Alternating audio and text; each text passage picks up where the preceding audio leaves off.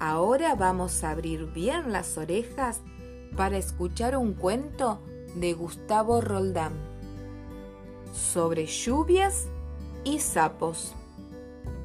La sequía no terminaba nunca aquella vez y todos los animales tuvieron que hacer largos caminos para encontrar un poco de agua. Cuando por fin aparecía un pozo o una lagunita, al día siguiente ya no tenía ni una gota. Y de nuevo a empezar.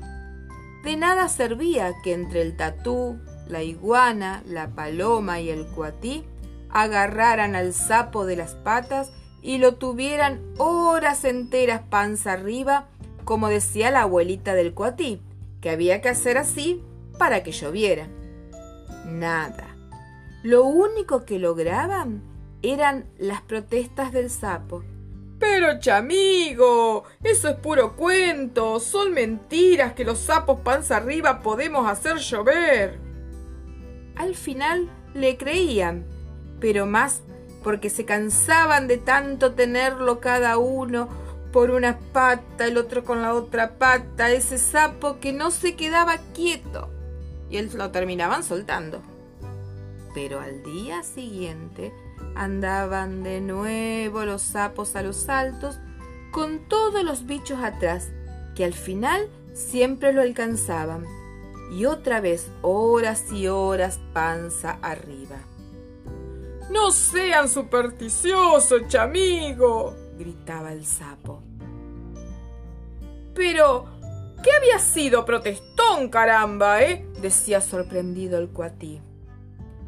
Compadre sapo, le hablaba con amabilidad la iguana, le puede hacer mal a la garganta si grita tanto. ¡Qué sapo inquieto! decía la paloma. Cuando al final lo soltaban, el sapo salía a los saltos, estirándose y echando maldiciones. No hay caso, decía el tatú.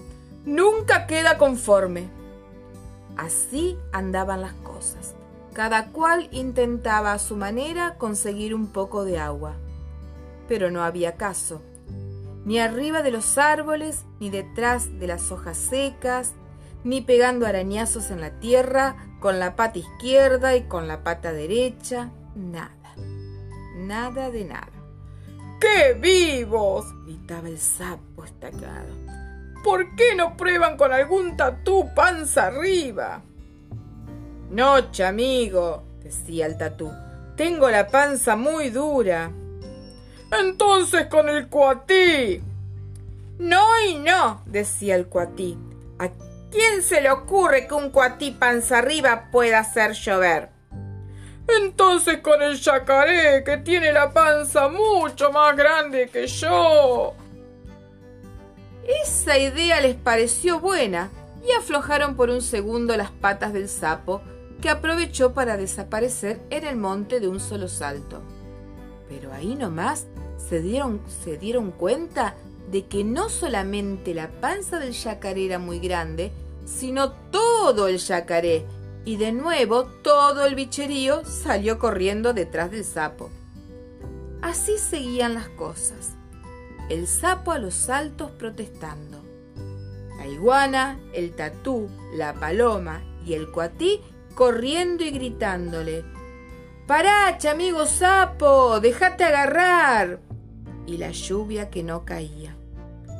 Pero como decía la abuelita del cuatí, no hay mal que dure cien años, apenas 99 años después cayó una enorme lluvia y se acabaron los problemas. El coatí, la paloma, la iguana y el tatú estaban más contentos que víboras con pelo nuevo. El método dio buen resultado, dijo con orgullo la iguana, maneando la cola. Tenemos que felicitar al sapo, añadió la paloma, esponjando las plumas lavadas y brillantes. Y ahí nomás se fueron a buscarlo. Pero cuando los vio venir el sapo, que no se había olvidado de tanto tiempo panza arriba al santo botón, salió disparando a más no poder. Pará, pará, amigo sapo, vení para acá, le gritaban todos. Pará, amigo, queremos conversar. Pero el sapo tenía demasiada desconfianza y siguió disparando, disparando hasta perderse de vista. Uf, pucha con este sapo, dijo el tatú. Nunca va a dejar de ser un protestón. Y colorín colorado, este cuento ha terminado.